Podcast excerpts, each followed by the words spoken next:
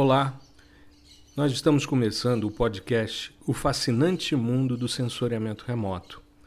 Você talvez não me conheça, eu sou o professor Gustavo Batista, eu sou professor na área de sensoriamento remoto há mais de 30 anos e eu venho trabalhando no tema de forma a auxiliar as pessoas a se apropriarem desse fascinante mundo. O episódio de hoje, que é o primeiro episódio dos nossos podcasts, ele trata de por que divulgar sensoriamento remoto em redes sociais. E para isso eu preciso te contar uma pequena historinha, só para contextualizar, né, fazer um, resgate histórico de como eu comecei nessa questão da divulgação em redes sociais. Como eu falei, é, eu trabalho há mais de 30 anos com o tema. Eu sou pesquisador na área de sensoriamento remoto. Para quem não conhece, Sensoriamento remoto é uma forma de você adquirir informação sem um contato físico direto com os alvos. São as imagens de satélites, as fotografias aéreas, as imagens de drones, de radar, enfim. Todos esses produtos que fazem parte hoje do nosso dia a dia. Você liga uma televisão, aí você se depara com uma imagem de satélite de um determinado local, ocorre uma erupção vulcânica num outro lado do mundo, você vê uma imagem mostrando como foi essa erupção em tempo real. Uh, você tem uh, um determinado bombardeio numa determinada localidade, você vê como é que as imagens foram adquiridas, enfim, para mostrar os desastres. Você tem um incêndio né, mostrando uh, uma degradação ambiental numa determinada região e você consegue verificar como é que a pluma de, de particulado se desloca, chega numa determinada região, enfim. Então, sensoriamento remoto hoje faz parte do seu dia a dia. E a gente não pode é, deixar de se apropriar disso para poder entender o que está acontecendo no mundo. Muito bem. Quando eu comecei no sensoriamento remoto, isso há mais de 30 anos atrás, a comunidade de sensoriamento remoto era uma comunidade muito pequena. Eu me lembro, uh, um dos primeiros simpósios que eu participei na vida de sensoriamento remoto, simpósio brasileiro, a gente tinha uma quantidade muito pequena de trabalhos. Eu fui apresentar um trabalho e na sessão que eu estava tinham três trabalhos, dois de uma pessoa e um meu. Então eles intercalaram. A pessoa apresentou, depois eu, depois a pessoa voltou e apresentou novamente. E acabou a sessão. É, eu costumo brincar dizendo que naquela época a gente não enchia uma Kombi de pesquisadores que trabalhavam com o tema. Mas isso foi se popularizando ao longo do tempo. Quando eu terminei o doutorado, nos anos 2000, no início dos anos 2000, é, eu recebi, logo que eu concluí, porque eu fui investigador de um sensor da NASA no meu doutorado, e logo que eu concluí, eu recebi um e-mail que para mim foi muito emblemático, me chamou muita atenção de como a coisa estava mudando naquela época. Para vocês terem uma ideia, quando eu comecei, a gente fazia um processamento numa imagem, né, num, num computador, num PC XT que tinha 30 mega de, de capacidade de disco. E aí a gente gerava uma imagem, ela ia se materializando numa televisão. E a gente fotografava a tela da televisão, fazia um slide. Aí você mandava revelar e ficava esperando o retorno desse slide para ver se tinha ficado bom.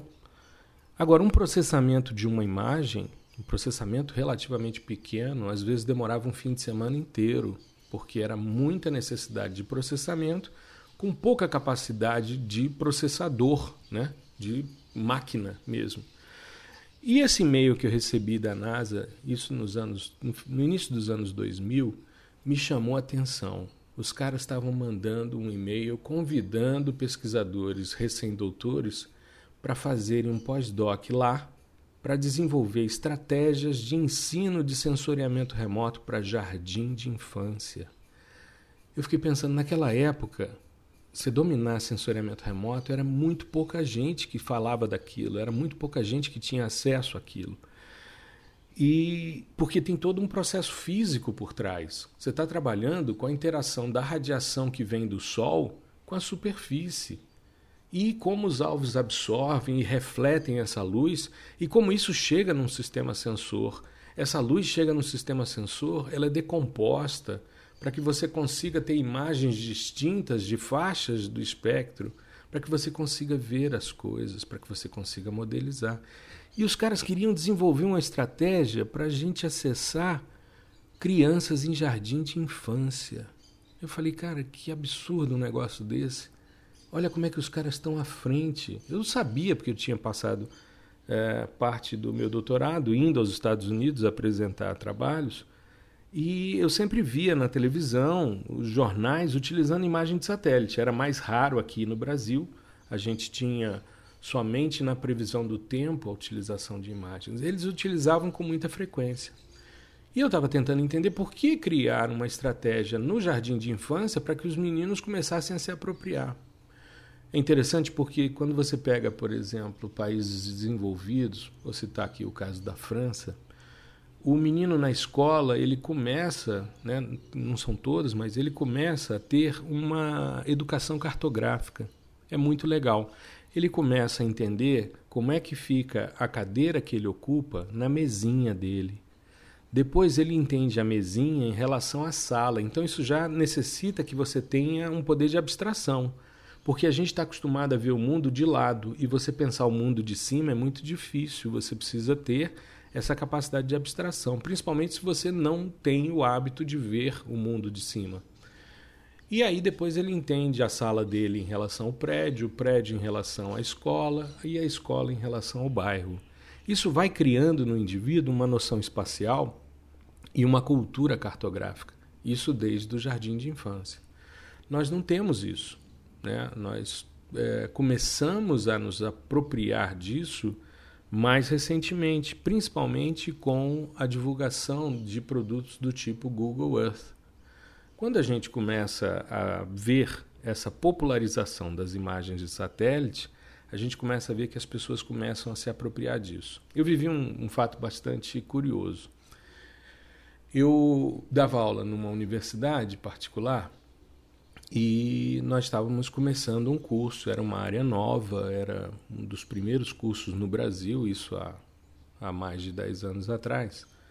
E a gente ia para as escolas de ensino médio para fazer divulgação do curso. Era como se fosse uma feira de ciências da escola, a gente montava um stand, eu levava um computador com aquele monitor enorme, né, aquela televisão pesada, um computador grande, e eu carregava imagens de satélites que eu tinha comprado para projetos. No primeiro ano que eu fiz isso, os meninos olhavam e diziam: "O que, que é isso?"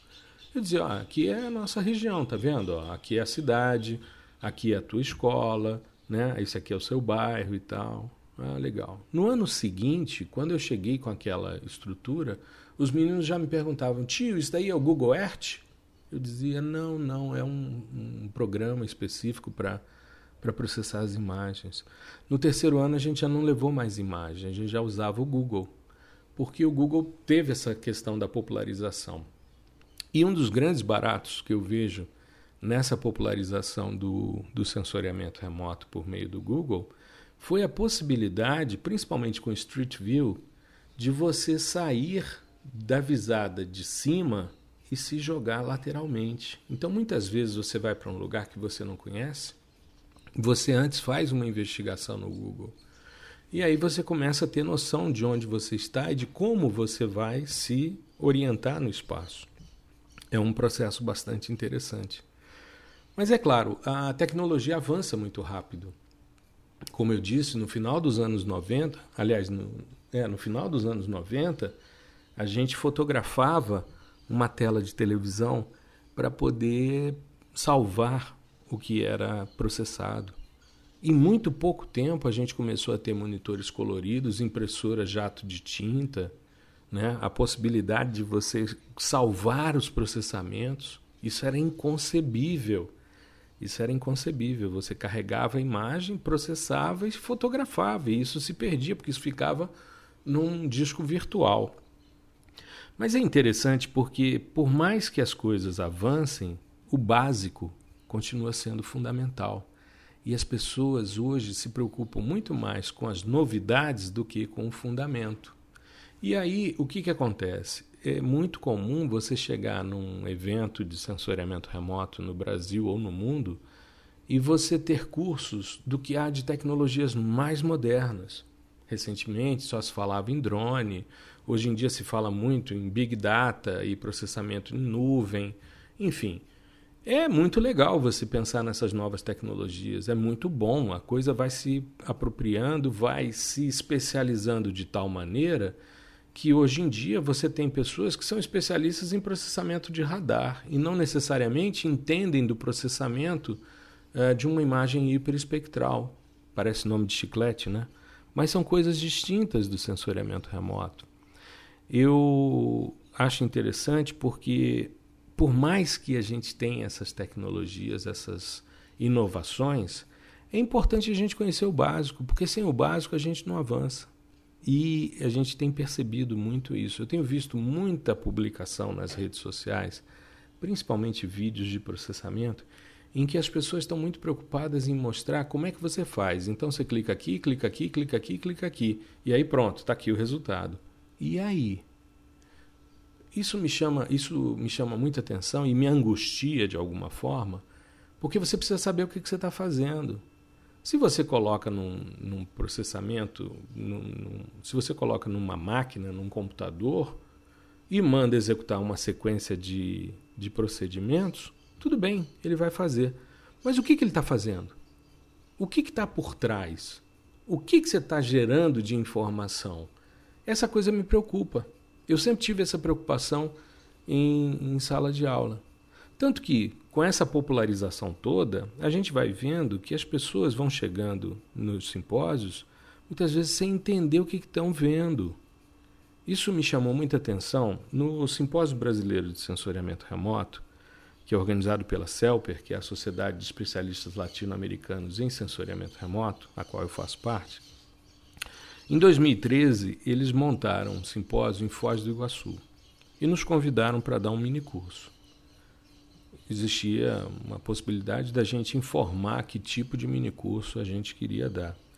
E nós, eu e o professor Paulo Roberto Menezes, que é professor aposentado da Universidade de Brasília, foi a pessoa que me me, me orientou em todo o projeto, em todo o processo. Eu aprendi sensoriamento remoto com ele, sou eternamente grato a ele. É o meu orientador né, eterno. E o Paulo foi convidado, porque ele, era ele foi pesquisador do INPE na primeira turma né, de mestrado do INPE, do Instituto Nacional de Pesquisas Espaciais, e o Paulo me convidou para dividir um curso com ele. E o Paulo tem essa mesma visão, eu não trago ela de né, de reflexões só minhas, mas de conversas com ele e com os, o, as pessoas mais antigas da área de sensoriamento remoto. E ele disse: Cara, a gente tem que fazer um curso de introdução ao sensoriamento remoto para as pessoas. Porque tem muita gente que vai para o simpósio amando de suas empresas, dos seus órgãos públicos, onde trabalham, e que sensoriamento remoto não significa nada para o cara, porque o cara não sabe nem o que, que é. Então nós montamos um mini curso de dois dias, sala lotada, e a gente teve a oportunidade de explicar para as pessoas o básico, o feijão com arroz. E eu cada vez mais, eu dou aula em universidades há muitos anos, né? e eu cada vez mais me preocupo com como eu vou ensinar determinado tema para que as pessoas se apropriem. Existe um nível de complexidade no tema? Existe. Mas você pode digerir isso de forma que se torne palatável aos seus estudantes.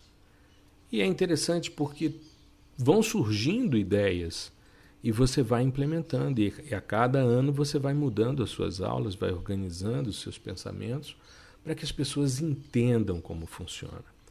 Então, é, eu venho me dedicando, é, principalmente nos últimos anos, né, eu diria nos últimos 10 anos, em refinar cada vez mais esse aprendizado, para que as pessoas tenham acesso efetivo a ele, para que seja uma coisa agradável, para que seja realmente é, é, se apropriar de um mundo fascinante, porque é fascinante.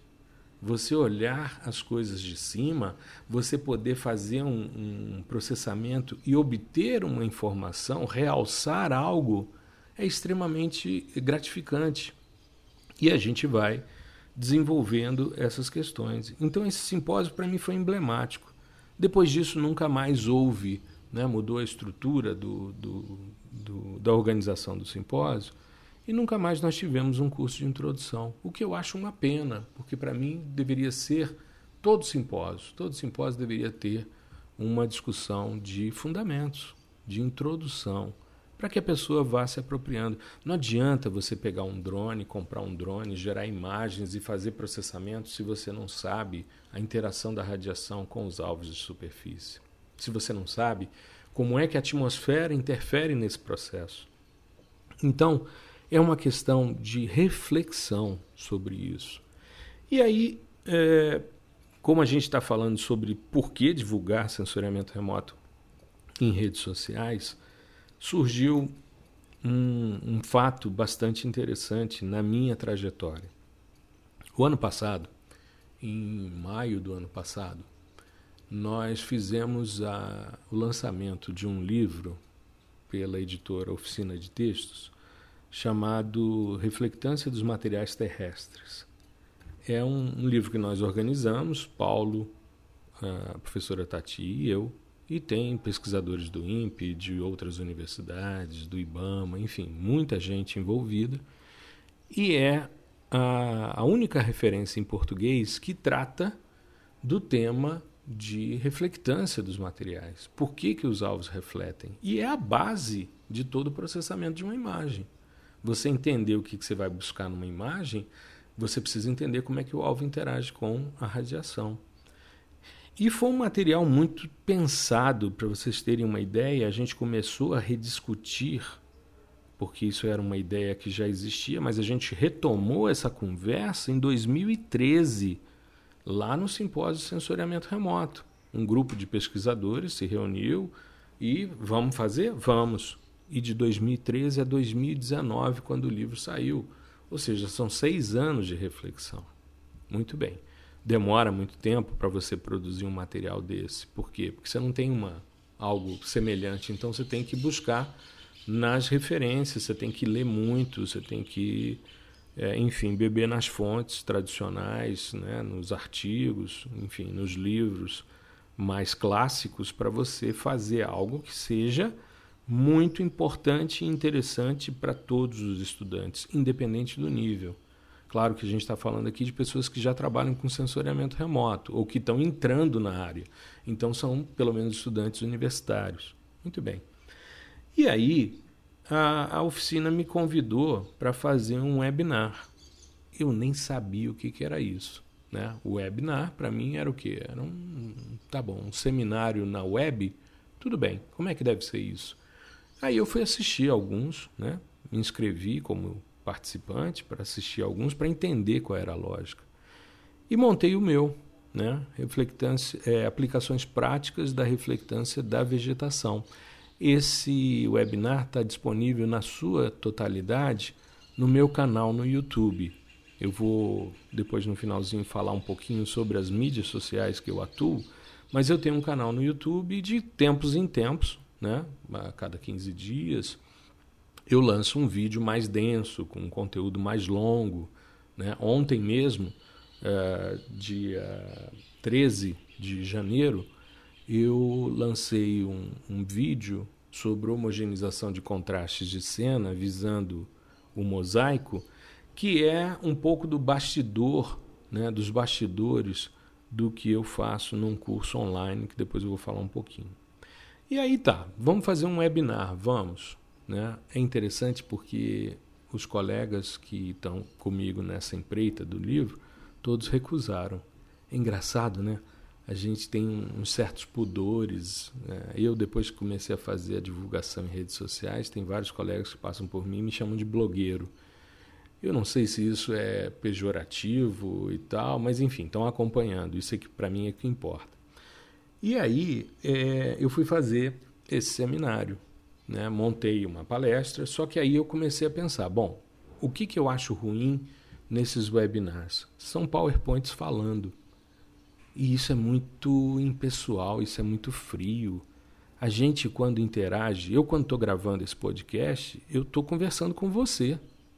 Eu vejo uma pessoa na minha frente e estou batendo um papo com ela sobre reflexões. Esse podcast surgiu num chat online na minha turma de processamento de imagens de satélites por meio de softwares livres, que é o curso online que eu ofereço. E uma das minhas estudantes, a Isadora, virou para mim e disse: Professor, eu gosto muito de podcast. E eu não conheço nenhum podcast em português ou em inglês que trate de sensoriamento remoto. Por que, que você não faz isso? Eu passei a noite em claro. Passei a noite em claro pensando, cara, por que não? Por que não? Você não grava vídeo? Gravo. Gravo vídeos e todos os dias eu posto algo nas redes sociais. Então por que, que eu não vou fazer um podcast? É só eu entender. Material para gravar eu tenho, né? equipamento para gravar é fácil hoje em dia, com você com um celular, um gravadorzinho portátil, você faz. E hoje existem as plataformas para você postar isso, né? colocar os podcasts no ar. E aí, mas é interessante porque a comunidade acadêmica tem um pudor, um medo, um receio de se expor. Fica parecendo que você perde a credibilidade quando você faz isso, quando na verdade é o contrário. Veja, você dá aula para uma turma, né, numa universidade, você vai ter o quê? 50 alunos, no máximo. E mesmo assim é muita gente para você fazer uma conversa cara a cara, ainda mais quando tem processamento. Você precisa sempre de monitores para te ajudar. Mas dentro de uma sala de aula, dos 50 alunos, eu diria que uns 10% estão ali porque querem efetivamente. O restante está ali cumprindo tabela, está fazendo as disciplinas porque é obrigatório, ele precisa de créditos para se formar. Então, é, muitas vezes os caras não têm maturidade para perceber como aquilo pode fazer o diferencial na carreira deles, apesar da gente ir incentivando. Eu tenho conseguido um bom resultado com os meninos. Mas aí o que, que acontece? É, quando as pessoas dizem, não, você tem que fazer, dar uma entrevista para a televisão. Nossa, é um, um fim do mundo. Eu não tenho nenhum problema com isso. Eu não só dou entrevista para televisão, como eu posto a entrevista depois nas redes sociais. Eu acho que as pessoas têm que ter o direito de assistir. Fica mais fácil, até para você mandar para sua mãe, né? Você manda o link, fica muito mais fácil do que pedir que ela assista o noticiário no determinado horário para poder assistir. E esse webinar para mim foi um, um, divisor de águas. Eu fui, eu falei então, bom, não vou fazer um PowerPoint falado, sem chance. Mas professor, a gente não tem condição porque a nossa sala cabe em 500 pessoas e vai ter um problema com a questão de transmissão de dados. Eu falei, não, eu tenho uma boa internet, tanto que eu fiz por wireless, né? nem precisei de cabo. Mas eu disse, olha, eu quero aparecer tanto na propaganda, tanto na, na, no folder, né? na propaganda, a minha cara, como também durante toda a fala eu quero estar com a minha webcam funcionando. Nessa época eu não tinha uma webcam específica eu usava do notebook.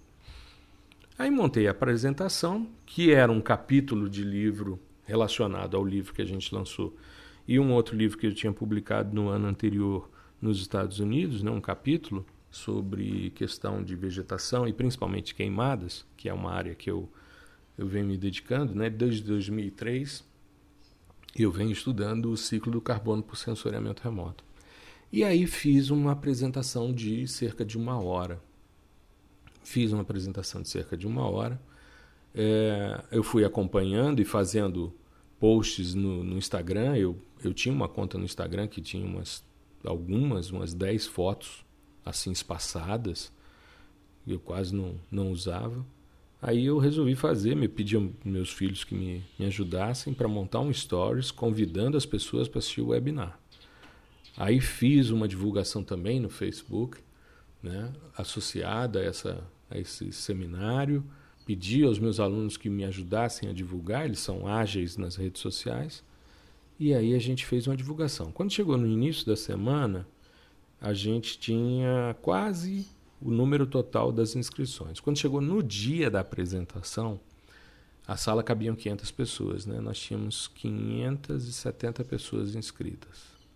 E aí ficaram preocupados porque havia limitação. Eu disse: não, não tem problema. Quem chegar, chegou. E a gente sabe, né? As pessoas se inscrevem, mas não necessariamente têm tempo nem disponibilidade para num dia à tarde ficar assistindo uma aula, né? Então nós, nós tivemos cerca de 200, eram é, 530 inscritos e nós tivemos 270, eu confundi os números. 270 pessoas o tempo todo assistindo o webinar. Então eu fiz uma palestra de uma hora, mostrando um monte de aplicações, uma série de trabalhos de alunos meus, utilizando a lógica da compreensão do comportamento espectral da vegetação para gerar vários produtos. E depois eu fui tirar a dúvida das pessoas que estavam presentes na sala. E nós ficamos mais duas horas. Então foi um webinar de quase três horas. Ele tem hoje no, no, no canal no YouTube, são duas horas e 16, se não me falha a memória, e ela falha com uma certa frequência. Mas são mais de duas horas que a gente tem lá de perguntas, né? E as pessoas vão interagindo e perguntando. E aí eu solicitei à editora o e-mail das pessoas para agradecê-los. Por quê? Porque você personaliza o contato. Você olha para a pessoa, você olha nos olhos dela, mesmo que você esteja olhando para uma webcam. Lembra que atrás dela tem 270 pessoas te vendo. E aí, pedi a eles que me mandassem o webinar. Eles disponibilizaram o link, né? E eu baixei e falei, cara, eu vou fazer o seguinte, eu vou cortar esse webinar em pedacinhos de um minuto, na época não existia o IGTV ainda, e aí eu vou fazer o seguinte: todos os dias eu vou colocar um pedacinho desse. Aí fui colocando, aí surgiu uma viagem, uma, umas imagens sobre o local de pouso da, da missão mais próxima de, a Marte. Aí eu fiz um post sobre isso e tal. Aí aconteceu uma coisa interessante. Eu fiz um, uma postagem, cheguei um dia aqui na minha sala na universidade e eu tenho uma vista belíssima, né? Tem todo um gramado, o céu aberto, e o céu de Brasília é um céu privilegiado, todo mundo que conhece sabe do que eu estou falando. E eu tirei uma foto de um céu muito bonito. E aproveitei para falar sobre o espalhamento da luz pelos gases, né? que é chamado de espalhamento Rayleigh. E aí eu fiz uma, uma brincadeirinha e postei. Aí dois alunos meus, que foram meus alunos de, de mestrado, que hoje uma está fazendo é, doutorado no INPE e o outro é pesquisador associado do INPE, é, eles começaram a brincar nos comentários. E aí, fulano, que efeito é esse? Aí o outro, ah, o efeito é esse, assim e tal. Explica, sem deduzir matematicamente e tal. Aquelas coisas, né? Falei, olha que interessante. Aí eu vi que a partir do momento em que eles começavam a comentar, outras pessoas entraram também para tirar dúvida. E quando eu reparei, uma semana depois, eu tinha 5 mil visualizações desse post.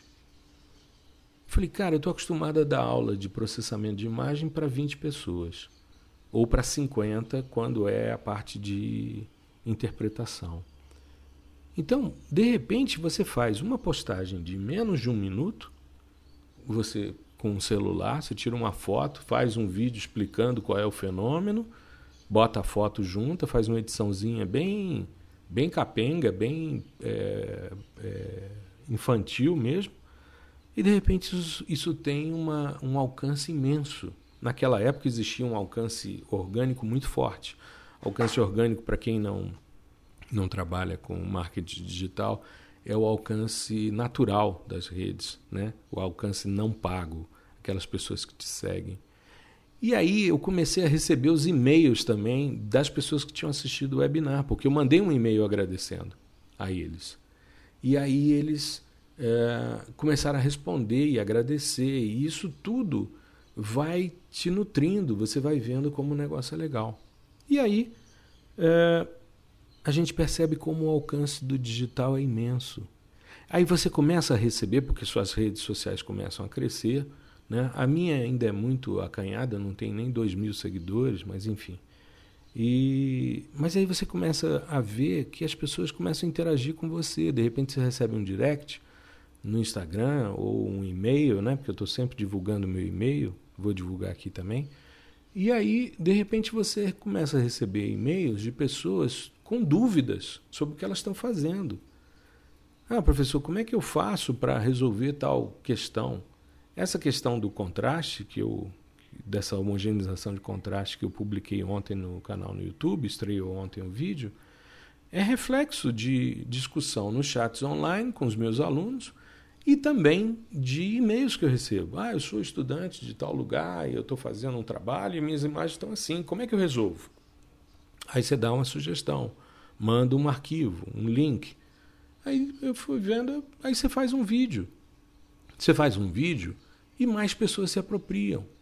Isso é muito interessante porque você começa a fazer diferença na vida das pessoas. Você começa a mostrar para elas que existe uma possibilidade, uma perspectiva que elas sequer sabiam que existia. Então, eles começam a ter isso como um horizonte muito interessante, muito é, disponível, né? porque tem alguém por trás que manja do, do assunto e que não se furta a responder.